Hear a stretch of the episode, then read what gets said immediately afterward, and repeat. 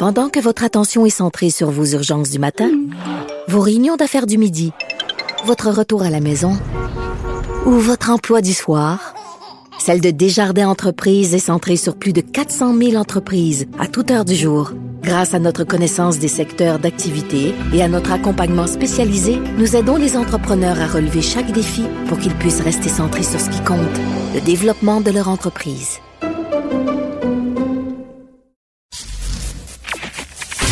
Durocher. Sophie Durocher. Sophie Durocher. Mon nom est Sophie Durocher. Sophie Durocher.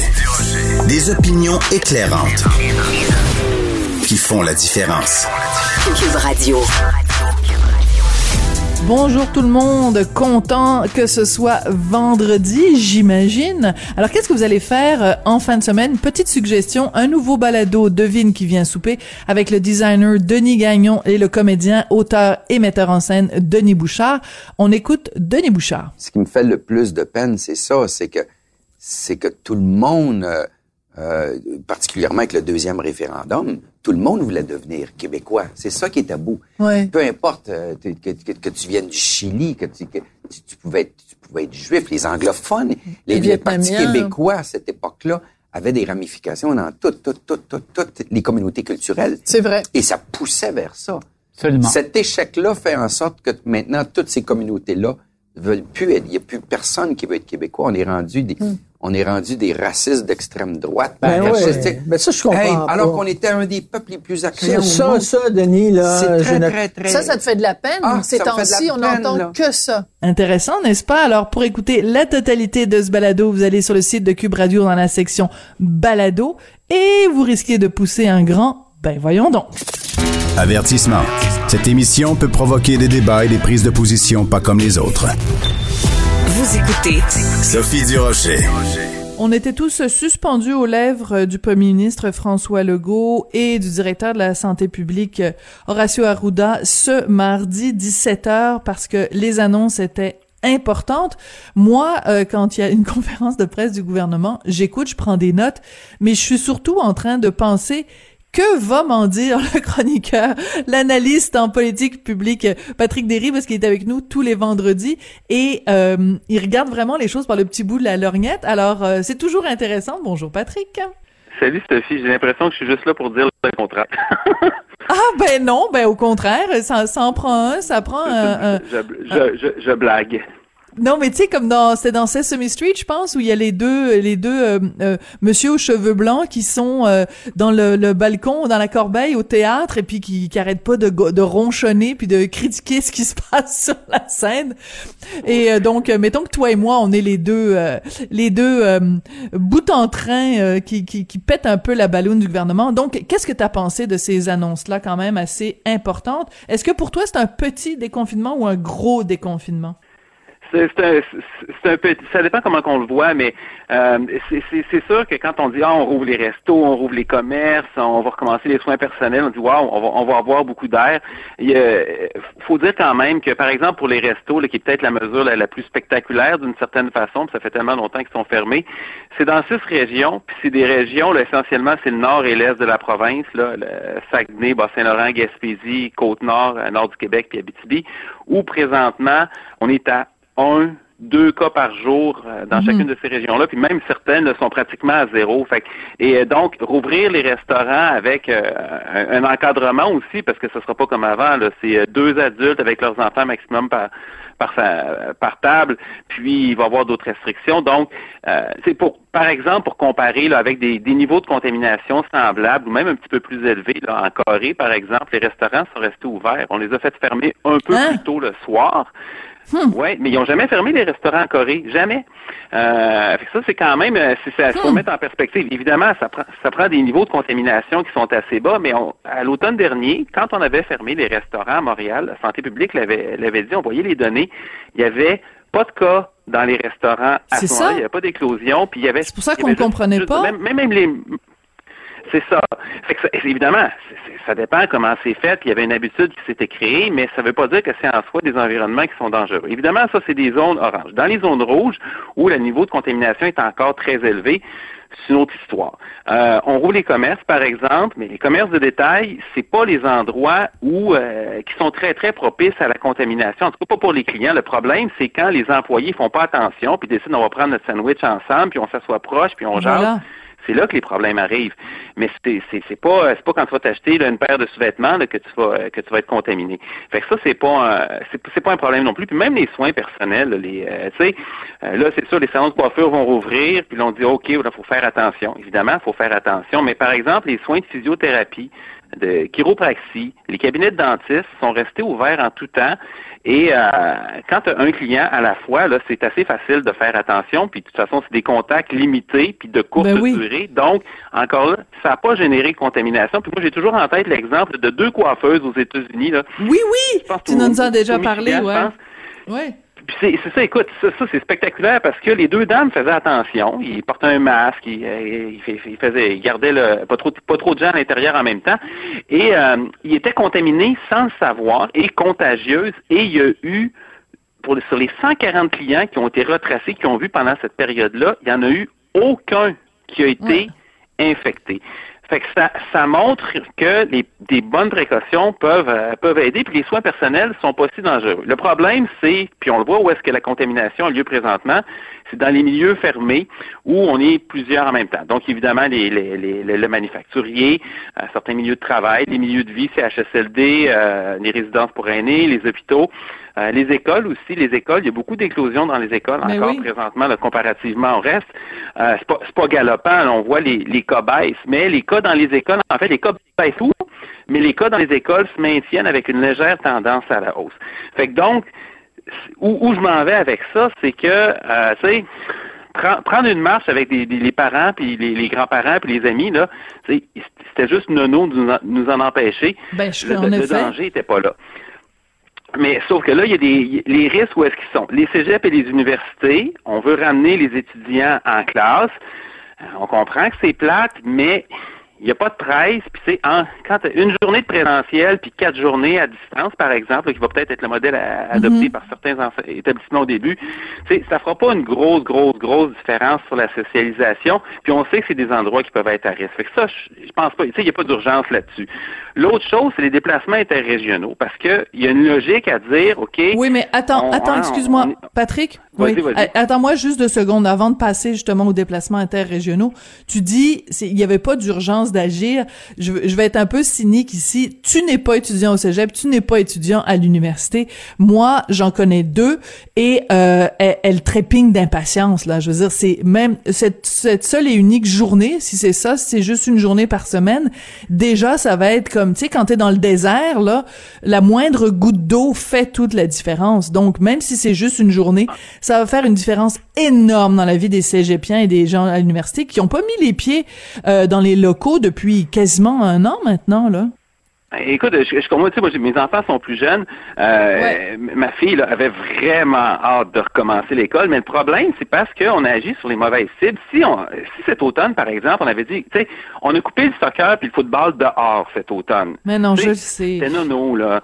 C'est, fait qu'à un moment donné, là, si, si tu fais, si, tu sais, l'extérieur, laisser les gens tranquilles. Je comprends qu'à un moment donné, peut-être, c'est euh, espacer les gens sur les bancs des joueurs, par exemple, puis faites pas exprès, puis éviter les vestiaires, ça c'est correct. Mais là, c'est parce que on a eu des mauvaises cibles, fait qu'on on a écœuré beaucoup de monde pour ça, sans, euh, sans des gains sanitaires qui sont importants. Fait que c'est ça le problème. On n'aurait jamais dû, on n'aurait jamais dû interdire aux gens de se voir à l'extérieur, alors que les risques à l'extérieur sont absolument minimes. Et quand tu fais ça, qu'est-ce que tu fais? T'envoies les gens à l'intérieur. Puis là, je veux dire, les gens ont, le goût de se rencontrer, ont le goût de se réunir. T'aurais dû dire, on le permet à l'extérieur de toute façon, il fait tellement froid qu'il n'y a pas tant de gens que ça qui auraient voulu le faire. Mais tu sais, je pense à mon, à mon ado, lui qui s'est fait dire, ben tu peux même pas aller faire une bataille de boule de neige avec ton meilleur ami, même si vous vous tenez à deux mètres, même si vous mettez le masque. C'est complètement niaiseux. Je m'excuse, c'est ridicule. Enfin, bon, bref.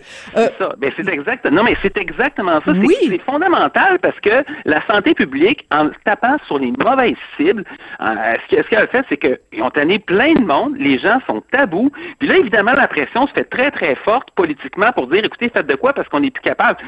Mais sauf que c'est parce qu'on a fonctionné à l'envers. Mais c'est en tout cas, fait ça, ça, ça c'est un problème, et c'est bien plate, mais le virus s'en fiche un peu. Hein.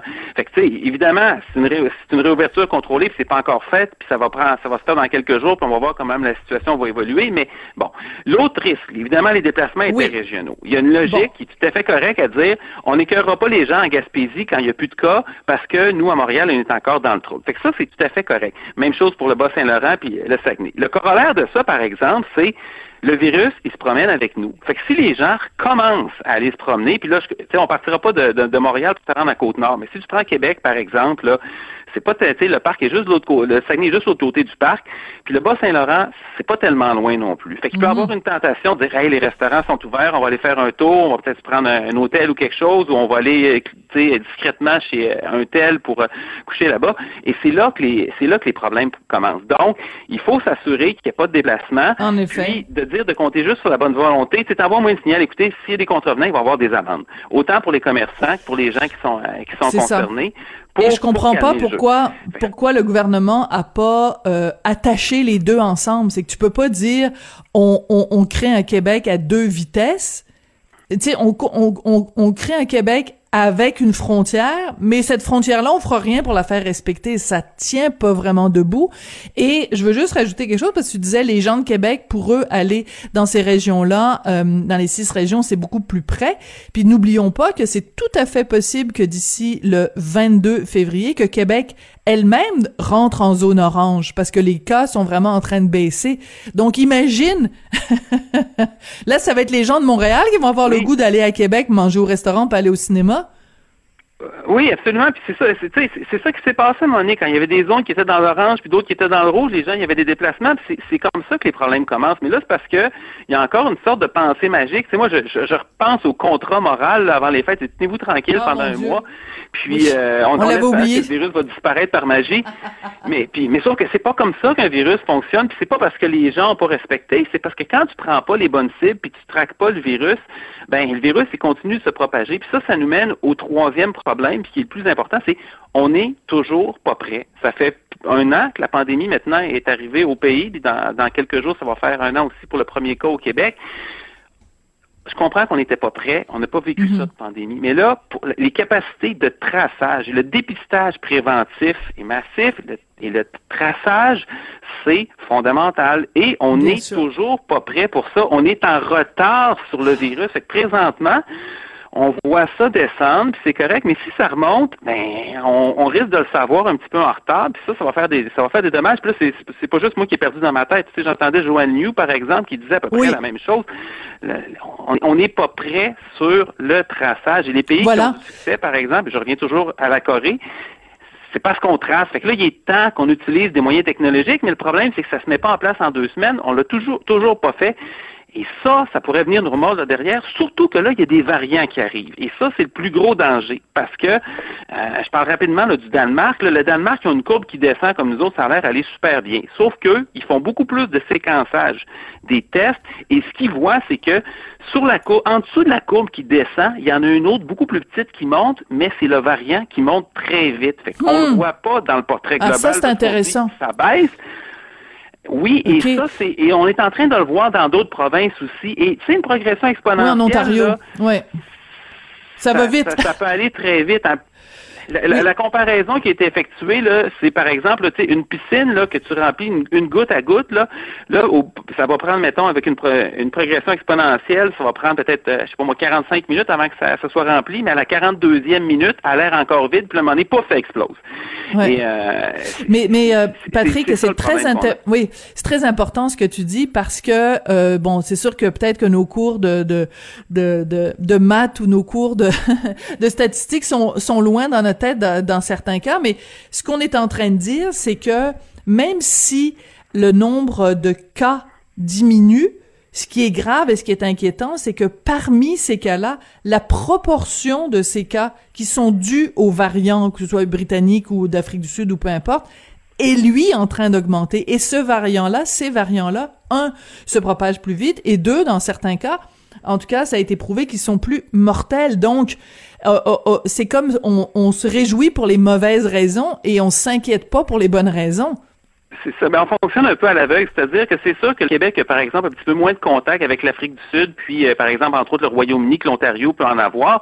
Mais tu on sait que c'est présent sur le territoire. Mais présentement, on ne sait pas. Et l'Ontario, encore une fois, est en avance. Ils ont commencé là, à tester de façon un petit peu plus intensive euh, les, les, échantillons positifs pour retracer les variants. Le Québec, on commence, mais on arrive plus lentement. Fait que peut-être qu'on est dans une situation qui, qui est finalement pas si pire, puis c'est correct, mais il nous manque un peu d'informations, puis on est encore en retard sur le virus. Oui. Écoute, il y a un dossier dont je veux absolument euh, qu'on parle. C'est euh, une nouvelle qui a été sortie par nos collègues de Radio-Canada. Euh, et la raison pour laquelle je voulais en parler avec toi, c'est que, bon, euh, le, les comparaisons entre le public versus euh, le privé, est-ce qu'on devrait donner plus de place au privé? Je sais, euh, parce que pour t'avoir interviewé quelquefois là-dessus, que c'est un dossier qui, qui t'intéresse. Donc, on apprend par Radio Canada que cette fameuse liste là de de de, de chirurgie en attente, ben on a pu quand même depuis le mois de juin procéder à 20 500 opérations chirurgicales au privé grâce à des ententes signées avec des cliniques médicales spécialisées. Donc, ce qui fait qu'à certains endroits, comme à Laval, euh, le délestage euh, est à 76 au lieu de 31 euh, Et donc, on est passé de 76 à 31% Donc, vive le privé, Patrick? Ben, c'est, oui, moi, je, je, vais répéter ce que je dis tout le temps, c'est, c'est, c'est L'important, c'est la couverture universelle des soins. Et l'entente que le ministère a pris avec ça, c'est ce que font beaucoup de pays européens de façon régulière, c'est-à-dire il n'y a rien d'exceptionnel là-dedans. Il y a une couverture universelle des soins, c'est-à-dire c'est pas un système à l'américaine où tu as une partie de la population qui est mm. peu ou mal couverte. Tout le monde est couvert, mais tu as une diversité de fournisseurs. Puis qu'est-ce que ça fait ça? Ça fait de l'émulation, ça fait une certaine concurrence, ça donne du choix aussi. Et surtout, il y a une question de performance parce que de façon à peu près général, puis évidemment, il y a des exceptions, mais de façon générale, les cliniques, les hôpitaux entrepreneuriaux sont plus performants que les équivalents qui sont gérés par l'État. Puis c'est tout, tout à fait normal, ça. Ici, au Québec, on fait l'erreur d'en faire une question morale, puis à chaque fois, il y a des gens qui s'indignent, dont, euh, en tout cas, certains, certains groupes de médecins, puis aussi des gens euh, dans, dans, dans, les ministères et même dans les médias, pour dire, hey, on devrait tout mettre ça obligatoirement dans le réseau public, puis rapatrier ça, puis c'est une grosse, grosse, grosse mhm. erreur. Il ne faut pas que ça soit géré par le gouvernement, il faut que ça soit couvert par l'assurance universelle. Parce que, hmm. par exemple, ce qu'on oublie là-dedans, là, la productivité n'est pas la même. Et par exemple, quand il y avait eu des, euh, des chirurgies, euh, ben, il y en a toujours d'ailleurs à Rockland puis au 1030 qui sont, euh, qui sont par, le par le gouvernement. Et les quand tu parles aux médecins qui vont opérer là-bas, c'est des médecins qui travaillent aussi dans le système public, dans des hôpitaux, puis qu'à un moment donné, ils vont faire des interventions, c'est des chirurgies d'un jour, habituellement. Là. en fait, il faut que ça soit ça. Et ce qu'ils disent, c'est la productivité n'est pas du tout la même chose. Une bonne journée dans un hôpital, je peux faire quatre, cinq chirurgies. Des fois, c'est zéro parce qu'il y a des annulations. Quand je vais dans une clinique qui est spécialisée, qui est dédiée, puis qui est focalisée là-dessus, c'est huit ou neuf. Hmm. Imagines-tu la différence de volume que ça fait si c'était à grande échelle les gains qu'on pourrait faire? Fait il faut pas en faire une question morale. Puis ici, il y a un gros problème parce que on sépare de façon étanche la pratique publique et la pratique dans le privé, puis on demande aux médecins de choisir, puis un médecin doit se désaffilier pour aller au privé. Mais ben non, c'est ridicule. Il y en a d'ailleurs qui le font qui, qui, font à chaque mois. Mais il y a bien des pays d'Europe, ce qu'ils font, c'est beaucoup plus simple que ça, c'est faites, faites vos heures dans le public. En dehors de ça, faites ce que vous voulez, ça fait juste ajouter de la capacité. Ben voilà, c'est pour compléter. Intégrer, puis on utilise tout.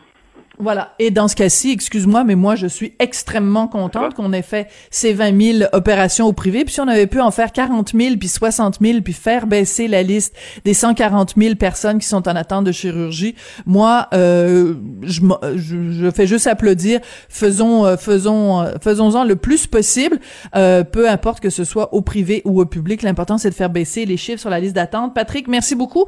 Ben, on a bien hâte, on a déjà hâte à vendredi prochain. Les, gens, l'important, c'est que les gens soient couverts. C'est ça qu'il faut retenir. Les gens sont couverts. C'est le gouvernement qui finance. C'est absolument équitable. C'est très sociodémocrate. C'est des solutions européennes. Ça serait de notre centre privé. Ben c'est ça, c'est pas comme si on disait à un patient, ben toi, euh, t'as moins d'argent, t'as moins de revenus, donc on te t'es, soigné dans un système qui est moins bon. C'est le même système pour tout le monde, sauf que le gouvernement alloue des ressources selon euh, les, les, disponibilités. Bon, au final, euh, tout le monde tout le monde se trouve couvert. Bon, écoute, merci beaucoup, puis à la semaine prochaine. Merci. Bonne fin de semaine.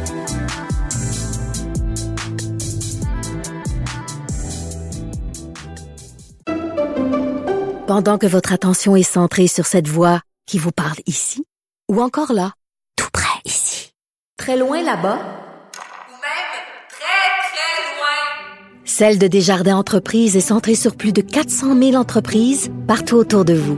Depuis plus de 120 ans, nos équipes dédiées accompagnent les entrepreneurs d'ici à chaque étape pour qu'ils puissent rester centrés sur ce qui compte, la croissance de leur entreprise.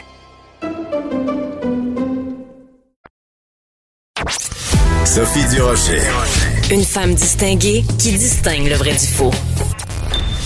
Vous écoutez Sophie Durocher. Quand on parle de conflit d'intérêts, vous le savez, euh, c'est presque un cliché. Il y a le conflit d'intérêts et il y a l'apparence de conflit d'intérêts. Ben, il y a un dossier en ce moment à Québec euh, qui euh, nous force à réfléchir justement sur ce qu'est un conflit d'intérêts et ce qu'est une apparence de conflit d'intérêts. Je vous explique la situation. Vous l'avez lu dans le journal cette semaine. C'est le chef de cabinet de la ministre de la Culture, Nathalie Roy, qui possède une maison de disques. Je vous rappelle qu'il est chef de cabinet du ministre de la culture. Et cette maison de disques reçoit des subventions d'une société d'État qu'il supervise à hauteur de 400 000 dollars. Alors, du côté du Parti libéral, on dit que c'est un cas d'apparence de conflit d'intérêts. On en parle avec euh, Christine Saint-Pierre. Elle est députée de l'Acadie pour le Parti libéral et elle est porte-parole de l'opposition officielle en matière de culture et de communication. Madame Saint-Pierre, bonjour. Bonjour. Madame Saint-Pierre, vous avez vous-même occupé cette fonction-là. Vous avez été pendant un long moment ministre de la Culture au Québec. Quand vous avez appris que euh, le chef de cabinet de Madame Roy possédait une maison de disques et que cette maison de disques recevait des subventions, comment vous avez réagi? Bien, j'ai réagi avec étonnement parce que lorsque euh, M. Sandy Boutin a été nommé chef de cabinet de Nathalie Roy, je le connais depuis longtemps d'ailleurs, il avait dit qu'il avait euh, pris toutes les précautions nécessaires par rapport euh, au Festival euh, de musique émergente euh, dont il était le directeur et également la maison la maison de disques. Et là, on lit dans le journal que il, il est toujours principal propriétaire, principal actionnaire de la maison de disques et la maison de disques reçoit de l'argent de la Société des entreprises culturelles du Québec, la SODEC. Et moi, je pense que c'est une apparence de conflit d'intérêts. Il n'y a personne qui dit ici que M. Boutin est un personne malhonnête, là. Personne dit ça. Mais il y a une apparence de conflit d'intérêts et je pense que cette situation-là devrait être corrigée par la ministre. C'est-à-dire, non pas de lui demander de vendre sa compagnie, mais de mettre sa compagnie dans une fiducie sans droit de regard. Ça se fait et euh, ça donnerait aussi euh, une meilleure image, je dirais, mm-hmm. euh, du chef de cabinet de la ministre de la Culture. C'est ça, c'est qu'il faut spécifier, c'est très important de rappeler quelles sont les règles. Les règles, normalement, vous venez de parler de, fiducie, Madame Saint-Pierre, normalement, la règle s'applique pour le député lui-même ou le ministre lui-même. Normalement, cette règle-là, on n'a pas la même exigence pour un chef de cabinet, sauf que dans ce cas-ci, euh, le fait qu'il possède une entreprise euh, et qu'il est en contact avec la personne qui administre l'entreprise pendant que lui travaille à Québec comme, comme chef de cabinet, c'est tout ça qui donne cette apparence de, de, de conflit d'intérêt. Donc, euh, est-ce que ça veut dire que si on le fait pour Monsieur Boutin et qu'on exige ça, ça veut dire qu'il faudrait qu'on change les règles et que pour tous les euh, chefs de cabinet que cette règle s'applique, la mise en fiducie? Oui, tout à fait, parce que ça crée, ça crée un grand malaise.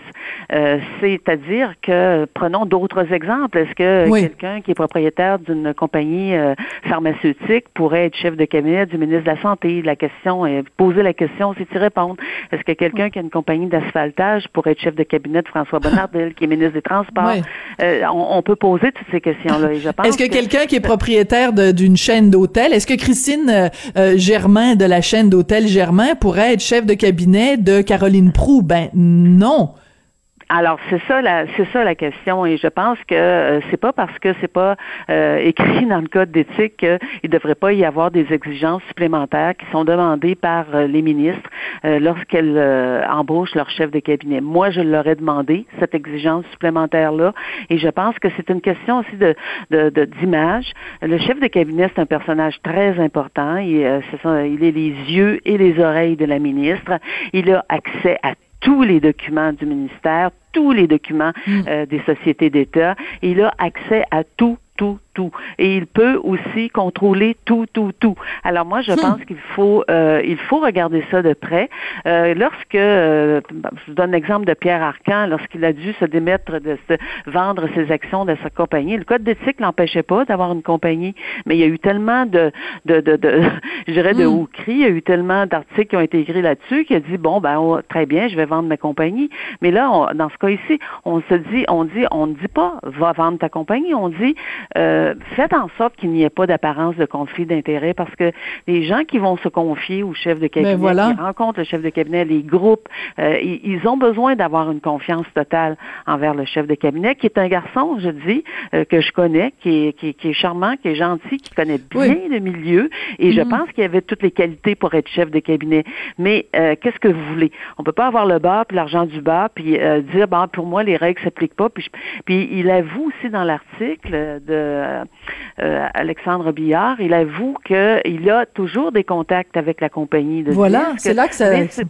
C'est pour poser certains détails, euh, pour des alignements, euh, mais qui signe les demandes de subvention à la SODEC? Normalement, c'est la personne qui est en charge, qui, est propriétaire de la compagnie, qui signe sa demande de subvention. Et surtout qu'il est l'unique actionnaire. Voilà, il est l'unique actionnaire, donc à un moment donné, parce que je vais donner la citation exacte parce que c'est important de, de, de, bien citer euh, Monsieur Boutin. Il dit, euh, il a dit à notre collègue du journal, du bureau d'enquête, on m'envoie les états financiers et quelquefois des questions d'enlignement qui touchent les questions de propriété, mais je n'ai pas beaucoup le temps de m'en occuper. Fin de la citation.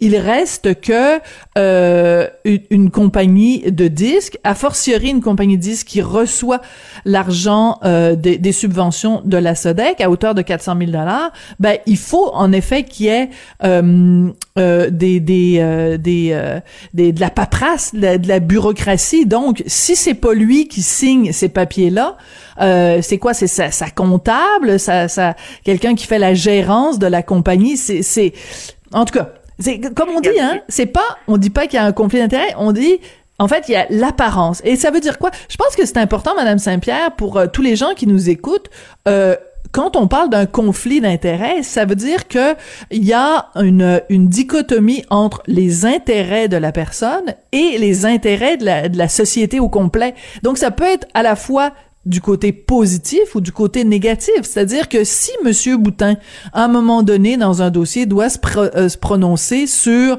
euh, une compagnie qui est un compétiteur de sa maison de disques, est-ce qu'il va le demander à ce moment-là à être à sortir des discussions? C'est tout ça là, que ça, ça pose euh, met sur la table. Ce qu'il dit, c'est qu'il sort de discussion, qu'il a pris des précautions, mais si vous regardez dans l'article, toujours dans l'article, le commentaire de M. Nadeau, euh, Michel Nadeau, qui est quand même quelqu'un qui s'intéresse aux questions d'éthique dans le domaine de la gouvernance, il dit c'est très, très, très euh, délicat il est très délicat, très, Il faut qu'il y ait un mur, oui. Et parce que euh, c'est une compagnie qui reçoit de l'argent du gouvernement, c'est une compagnie qui reçoit de l'argent des contribuables, et, euh, et on parle pas de petits montants, on parle de montants très significatifs. S'il travaillait dans un autre cabinet, euh, probablement que la question se poserait pas parce qu'il n'y aurait pas un contact direct. Mais là, il est directement lié à la SODEC, directement lié à ces euh, subventions qui, qui, sont versées. Et mm. encore une fois, c'est pas parce qu'on vient dire ici, je sais que je me répète, mais qu'il est qu'il est inapte à occuper le poste de chef de cabinet, mais en même temps, il faut aussi réaliser que M. Legault et, et la, la CAQ, lorsqu'ils étaient dans l'opposition, ils ont déchiré leur chemise pour bien des affaires. Et si aujourd'hui c'était nous qui étions dans cette situation-là, vous pouvez être certaine qu'Éric Kerr sur toutes les tribunes en train de déchirer son linge et de nous traiter de tous les noms possibles. Et c'est pas ça qu'on fait. Moi, j'ai lu l'article, j'ai lu l'article d'Alexandre Billard, j'ai froncé les sourcils, je me suis dit, il me semble qu'il avait dit qu'il avait mis comme, euh, il avait pris ses précautions, puis il avait mis son mur de Chine. Puis moi, j'étais convaincue de ça. Et là, tu dis ça, tu apprends que euh, non, non, on a encore, Il a des, encore contacts, des contacts. des voilà. Puis, euh, et, et, moi, je pense que la ministre, c'est aussi pour sa crédibilité à elle. Euh, elle a une lourde tâche c'est difficile. Ça a l'air de rien, le ministère de la Culture, mais c'est un grand ministère avec beaucoup, beaucoup, beaucoup de dossiers. Mhm. Et je pense qu'elle a besoin de, euh, de faire le point sur cette question-là. Maintenant. Oui. Et je voudrais rajouter quelque chose, Madame Saint-Pierre, c'est que euh, il, y a, il, y a, il existe une telle chose que de diriger le ministère de la Culture en temps normal. Et il y a une telle chose que de le diriger en période de pandémie où tout le milieu artistique souffre énormément. Et euh, et, devient extrêmement dépendant, pas juste des subventions, mais de, des programmes d'aide de la ministre. Et le milieu, en ce moment, est en train de se plaindre auprès de Nathalie Roy en disant, vous n'en faites pas suffisamment pour aider les artistes.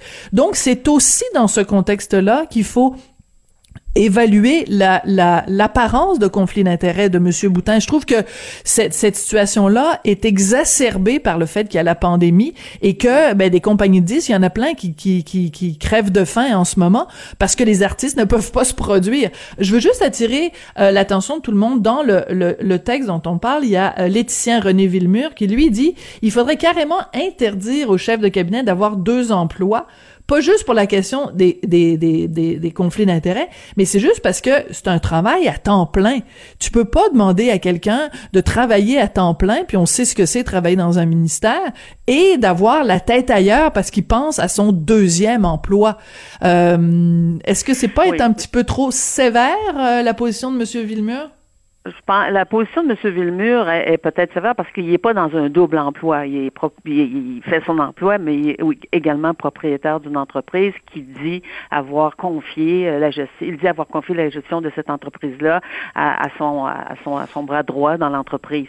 Mais euh, je vous donne un autre exemple. Technologie de l'information. On sait que on, on, est dans une ère là où on va vraiment avoir voir des développements incroyables dans toutes les questions de technologie de l'information. Éric Kerr est responsable de ce dossier-là.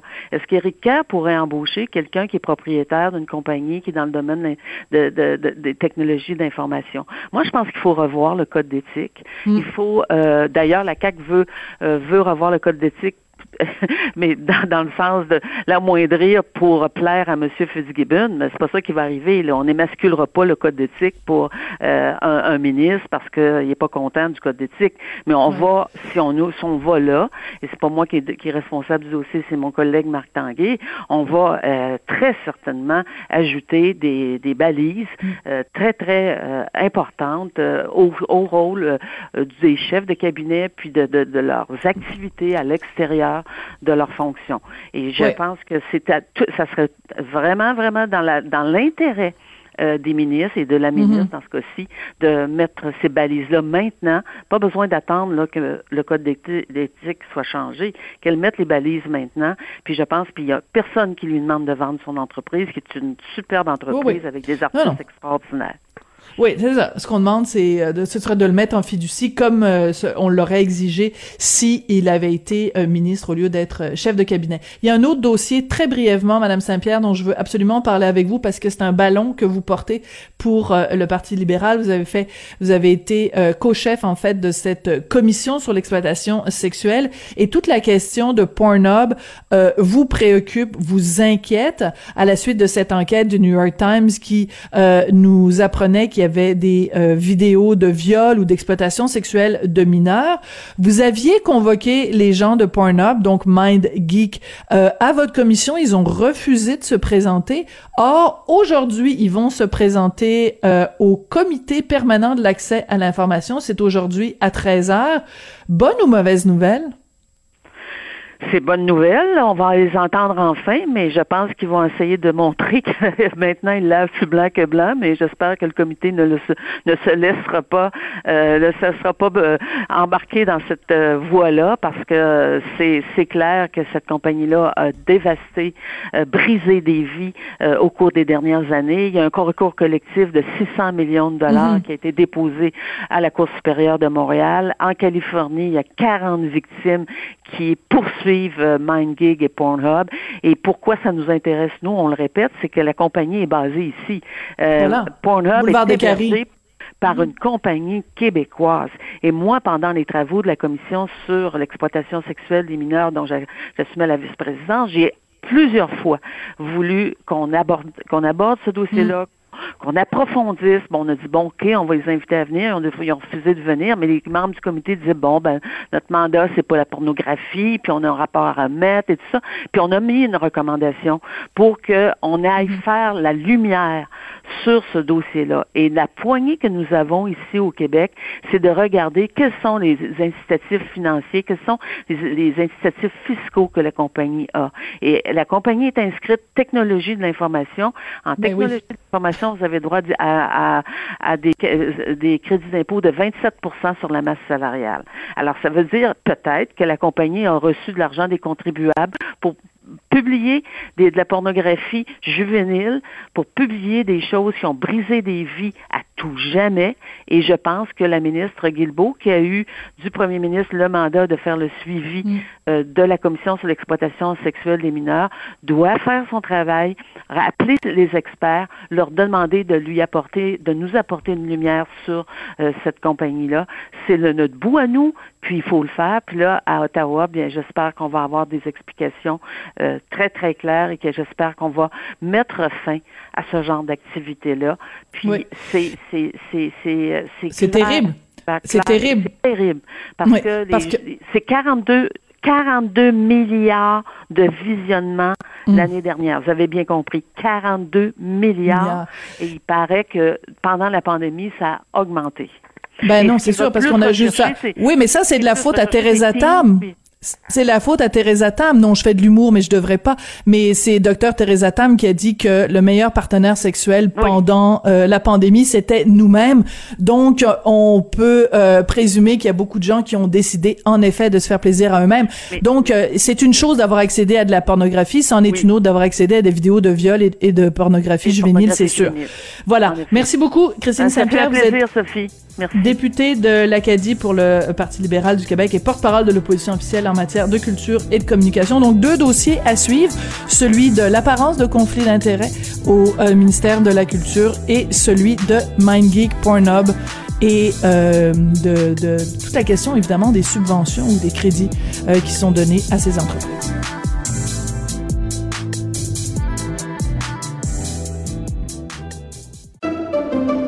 Pendant que votre attention est centrée sur cette voix qui vous parle ici, ou encore là, tout près ici, très loin là-bas, ou même très, très loin, Celle de Desjardins Entreprises est centrée sur plus de 400 000 entreprises partout autour de vous.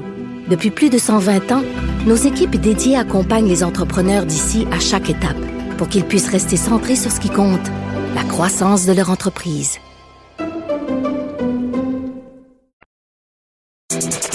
Sophie Durocher. Entendez les dessous de sa dernière chronique. Cube Radio. Si je vous dis Mathieu Graton, vous pensez bien sûr Mathieu Graton, humoriste, mais de plus en plus ces dernières années, euh, quand on entend le nom Mathieu Graton, on pense bien sûr à Benjamin, son fils, son fils euh, autiste, mais pas que ça, hein, et euh, à tout le, travail, ben, même si c'est pas nécessairement du travail, mais enfin toute l'entreprise, toute l'émotion, toute la passion que Mathieu et Benjamin mettent pour nous sensibiliser à cette réalité-là. Et justement, Mathieu Graton euh, signe la préface d'un livre qui s'intitule 10 choses que chaque enfant autiste aimerait que vous sachiez. C'est un livre d'Hélène Notbaum. Et en fait, c'est un livre qui est rendu, je pense, à la deuxième ou la troisième édition. Mathieu est au bout de la ligne. Bonjour Mathieu. Allô Sophie, ça va bien? Ça t'a, oui, ça va très bien, merci. Et toi, ça t'a fait rire parce que évidemment maintenant Benjamin est quasiment plus connu que que toi et, ah, et, ton ex. Vous savez, oui. ben oui, je sais. Moi, je suis passé par l'ex de Patricia Paquin et là, je suis rendu le père de Benjamin et ça me fait tellement plaisir. voilà. La transition est excellente. Mais écoute, euh, c'est tellement euh, important tout ce que tu fais et j'ai lu donc. Euh, des extraits du livre, mais surtout j'ai lu ta préface. C'est un texte extrêmement touchant que tu as écrit. Pourquoi c'est important pour toi de signer la préface de ce livre-là, qui, euh, je l'ai dit, est rendu à sa troisième édition, mais c'est un, livre qui a été extrêmement populaire un petit peu partout à travers le monde?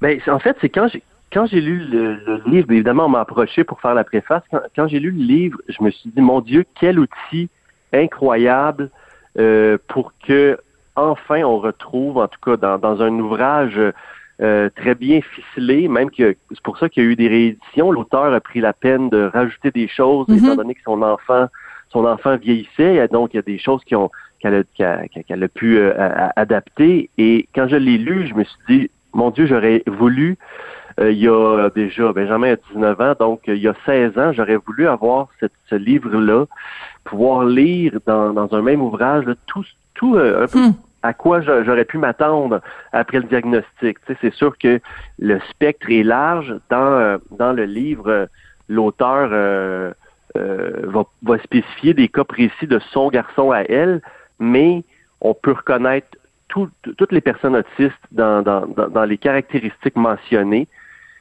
Et ce qui est intéressant de ce livre de ce livre-là, c'est que c'est comme si ça venait de la bouche de l'enfant qui dit, Hmm. euh, tu sais, qui dit, hey, écoutez, moi ça, je comprends, je vous comprends pas. Euh, Quand vous m'amenez à l'épicerie, par exemple, c'est un exemple dans le livre, vous voulez que j'écoute, vous voulez que je sois concentré, vous me donnez des petites tâches même, mais c'est un, un, un environnement trop stimulant. Euh, je peux pas répondre à vos attentes à plein de niveaux. Il y a des chapitres là, tellement intéressants, Sophie, sur euh, la communication. Ben, absolument. Euh, Oui, c'est dit, c'est comme, euh, euh, vous, ça vous viendrait pas en tête de parler une langue étrangère à votre enfant. Tu sais, si votre enfant est francophone, ça vous viendrait pas à l'idée de lui parler en chinois.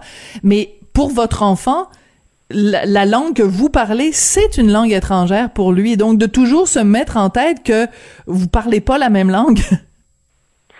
Ben ça, c'est un rappel. C'est pour ça que moi, je- je- ça fait déjà trois fois que je, que je le lis et euh, que je me suis rendu compte que j'avais oublié certaines choses. Euh, tu sais, je vais donner une- juste un exemple pour que les gens comprennent. euh, dans, dans mon quotidien, Benjamin, il, il, il porte pas de bas. Euh, évidemment, quand, quand l'hiver arrive, les planchers sont plus froids, puis il porte pas de bas. Ben moi, dans les dernières années, j'avais pris, euh, j'avais repris l'habitude de dire, Benjamin, va, va te mettre des bas. Tu sais, c'est. Mais lui, il y a une raison pourquoi il met pas de bas. C'est parce qu'il a besoin de ben, il a besoin de sentir le plancher. euh. Dans le cas de Benjamin et beaucoup d'autres, ils sentent pas leur corps. C'est pour ça que des fois, euh, ils ont besoin d'un câlin plus fort dans certains cas et moins fort dans d'autres cas parce qu'ils vont sentir trop leur corps. Hmm. Donc Benjamin, il marche nu-pied parce que lui, ça lui permet de sentir, d'avoir un contact. Il a besoin de plus. Les câlins avec Hmm. Benjamin sont hyper forts. Il Ouais. aime pas les, les, les, les, c'est ça. Fait que je- en lisant ça, écoute, je, je me suis dit, mon Dieu, quel, quel, pas quel mauvais père je suis, mais on Ben oublie non. vite. On Ouais. oublie vite les petites choses, tu sais. Mais tu sais, euh, excuse-moi, je suis très émue de t'entendre parce que ce que tu nous dis et ce que le livre nous dit et ce que la préface nous dit, ça s'applique bien sûr à des parents autistes. Mais tous les parents qui nous écoutent, qui sont pas nécessairement parents d'enfants autistes, ça s'applique aussi parce que notre enfant euh, est peut-être pas dans le spectre de l'autisme, mais chacun de nos, enfants a des particularités. Il y a des choses qu'il aime, il y a des choses qu'il aime pas. Et ce que ça nous rappelle, ce livre-là, c'est d'être à l'écoute.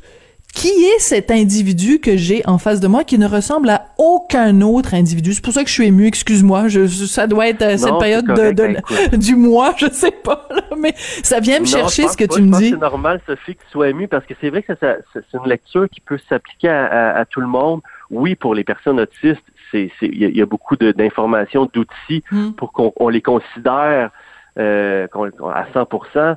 Mais c'est vrai que oh, c'est d'autant plus vrai en 2021 avec sais, moi, j'ai des neveux, euh, je connais plein de monde, euh, des, des jeunes qui ont d'autres problématiques. Puis c'est vrai qu'on prend pas le temps de s'assurer qu'ils comprennent bien ce qu'on veut leur dire et Mm. quels sont leurs besoins réels. Voilà. Euh, je, donne, je donne souvent l'exemple de, de on reçoit à souper quelqu'un qui est in- intolérant au gluten, qui aime, qui peut pas boire de lactose. On, on se donne la peine de cuisiner quelque chose de Ricardo spécial, mais quand il Des pâtes au fromage. euh, des pâtes au fromage, puis tu sais, il n'y a pas de, il y a pas de danger. Puis là, quand il arrive quelqu'un euh, d'autiste ou qui a une autre problématique, ben on, on se donne pas la même peine de considérer Très cette vrai. personne-là. Et Hmm. Pourtant, c'est la même chose, tu sais. Mais c'est un Euh, excellent moi, exemple que tu donnes. Oui, oui, Oui. tout à fait. Écoute, C'est hey, un casse-tête. C'est vrai que c'est un casse-tête satisfaire une personne autiste là, dans ses besoins. Puis ça a l'air d'un caprice, hein, euh, de- d'enfant, euh, Mhm. ou de, ça a l'air d'un enfant désobéissant souvent, mais c'est pas le cas. Oui. Euh, je reviens à ta préface parce que vraiment, félicitations Mathieu. Autant tu es capable de, de, d'écrire des textes qui nous font rire, autant dans ce cas-là, c'est vraiment extrêmement touchant parce que c'est bien expliqué. Et à un moment donné, tu dis, euh, j'ai souvent dit que mon fils Benjamin avait fait de moi une meilleure personne. Et pour ça, il a d'abord fallu que j'accepte l'idée qu'aucun moule de ma collection n'allait lui convenir. Ça, cette phrase-là est extrêmement importante parce que comme euh, parents, quand on apprend bon, que, que soit qu'on est enceinte soi-même ou que notre conjointe euh, est, enceinte, on se fait une image de ce à quoi notre enfant va ressembler. Et toi, à trois, quand ton Benjamin avait trois ans, quand tu as eu le diagnostic, ça venait défaire l'image que tu t'étais construite de ton enfant. Imaginez c'est clair qu'il y a des deuils à chaque année, même en, bas âge, euh, il t'arrive. En, bas âge, là, il y a une pelletée de, de deuils qui t'arrivent en même temps. Et là, tu penses que c'est fini, puis à l'adolescence, ton enfant, euh, dans, le cas de Benjamin, par exemple, va avoir des désirs, et là, c'est le deuil d'essayer de, lui faire comprendre que ce qu'il souhaite euh, risque de jamais lui arriver. Tu sais, mm. c'est encore comme conduire une voiture, travailler dans le domaine qu'il souhaite, c'est des combats, mm. mais mais c'est sûr que euh, oui, les premières années, euh, il y a beaucoup, beaucoup de deuil à faire. Euh, ouais. Mais, mais ce qui est intéressant aussi dans ton texte, c'est que tu ne te donnes pas nécessairement le beau rôle. C'est-à-dire, tu dis pas, moi, dès le début, j'ai été un père parfait, j'ai tout compris, je me suis mis, tu, tu, tu reconnais le cheminement que tu as fait. Et, par exemple, ton, ton, ton fils qui a cette passion là pour les, les, les autobus, les transports en commun, que le, le, la seconde où tu as compris que c'était peut-être de cette façon-là que tu pouvais euh, t'intéresser à lui, euh, ça, ça, ça a tout changé, mais c'est important que tu nous dises ces choses-là, même si, bon, dans certains cas, tu nous les avais déjà dites, mais de le dire de ben cette oui, façon-là. Ça n'a pas toujours été l'acceptation de la situation. C'est sûr que chaque, je, reçois beaucoup de messages sur la page de Benjamin.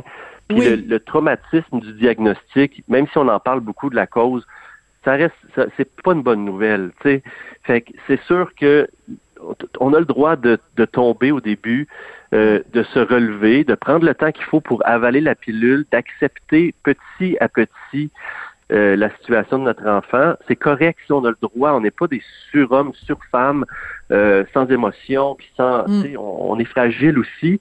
Oui, on a des idées préconçues de ce que va être la, notre vie de parent, puis ça tombe pas mal tout à l'eau. Puis c'est vrai que euh, faut s'adapter à cette personne-là qui, qui est pas celle qu'on aurait, euh, c'est plate à dire, c'est pas celle qu'on aurait souhaité au départ, mais oui, je, je, je, quand tu l'acceptes, c'est, regarde, hier, on était à Montréal dans un hôtel au Fermont euh, Reine-Élisabeth et pendant une heure et demie, j'ai, je le fais souvent, là, mais on a fait les souterrains de Montréal avec notre masque.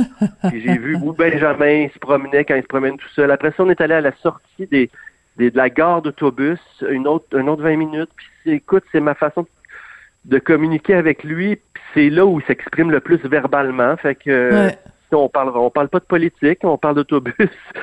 c'est chaque enfant va être différent, mais quand le parent prend le temps de connaître son enfant, ben en fait de se connaître soi-même, c'est déjà une bonne chose, mais connaître ton enfant, ça, ça amène plus loin là.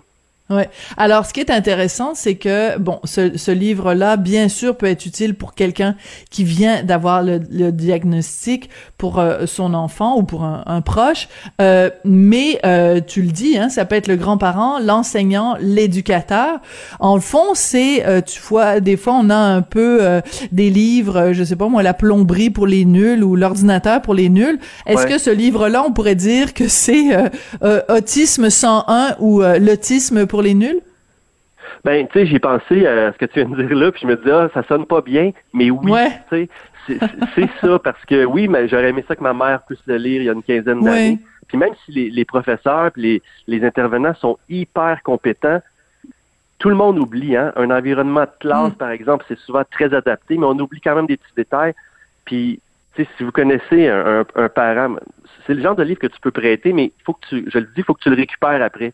Parce que tu peux pas dire, ah, je te, je te le prête, puis euh, garde-le, je l'ai déjà lu. C'est, c'est le genre de livre qu'il faut relire euh, euh, occasionnellement. Puis ce qui est le fun, c'est qu'il y a 10 chapitres. Tu n'es pas obligé de le lire au complet. Tu peux dire, voyons, c'est quoi donc déjà le, le chapitre sur les sens, tu sais, ou le, la communication, euh, on est très exigeant envers, nos enfants. On oublie de les féliciter plus que qu'on les qu'on les chicane. Il y a, quelques pages là-dessus, puis ça, te rappelle que mon Dieu, on est donc bien sévère. Faut pas, pas oublier de leur dire qu'on les aime, qu'ils sont bons. Tu sais, on leur dit mm. souvent euh, le contraire, mais il y a des chapitres qui touchent à peu près à tout, puis ça s'applique aux, parents d'enfants normaux entre guillemets. Tu sais. Ben en fait, euh, euh, neurotypique, c'est ça? Non, c'est parce que là, je, sais, mais moi, j'ajoute des guillemets. T'aimes pas ça, hein? Ouais. neurotypique. Je, l'ai tellement dit neurotypique que là, je me dis, on revient au vieux mot là, que personne aime, là, les enfants normaux. normaux avec des guillemets. oui, oui, c'est ça. Toi, t'as le droit de. de, non, mais c'est parce que, et, écoute, mon fils est, est, fasciné, euh, mais dans le bon sens du terme, par euh, l'autisme. Il a regardé justement la série absolument extraordinaire qui s'intitule Atypique, où le personnage principal et euh, justement euh, euh, autiste et tout tout son entourage, sa sœur, ses parents, sa blonde, et c'est vraiment absolument passionnant. Et donc c'est pour ça que j'ai le réflexe toujours de dire atypique, neurotypique, mais mais t'as tout à fait raison. Des fois, on, on, peut sortir de ce vocabulaire-là. C'est comme virtuel et présentiel. Des fois, on est tanné d'entendre ces mots-là. Mathieu, merci beaucoup. Puis espérons que très bientôt, je vais pouvoir te recevoir. Puis on va parler d'humour, puis on va parler de de d'autres sujets. Et euh, mais en tout cas, je voulais tenir à te dire que ta préface pour ce livre, donc euh, les 10 choses que chaque enfant autiste aimerait que vous sachiez, elle est très belle ta préface, elle est très, euh, elle est très belle. Donc on continue de suivre tes aventures, toi et, Benjamin, que tu, que qu'on salue tous d'ailleurs. Ben merci. Puis pour la Saint-Valentin, c'est une belle preuve d'amour ce cadeau-là, ce, livre-là ah! à offrir. Ah, ah quelle bonne idée. Mon, mon Dieu, toujours, quel beau mot de la fin. Merci beaucoup, Mathieu. Pas de pourcentage là, sur les ventes, là, moi. Là. Zéro, là. C'est juste parce que j'ai aimé le livre. Merci, Sophie. Excellent. Bon, c'est bon de le spécifier. T'es pas en conflit d'intérêt. À bientôt. Hey, merci beaucoup Mathieu Graton, donc humoriste qui nous parlait de ce livre. Et ben quel beau message en effet de Saint-Valentin. Je voudrais remercier Jean-François Roy à la mise en onde, à la réalisation, William Moivin à la recherche. Je vous souhaite de passer vraiment un excellent week-end et on se retrouve lundi.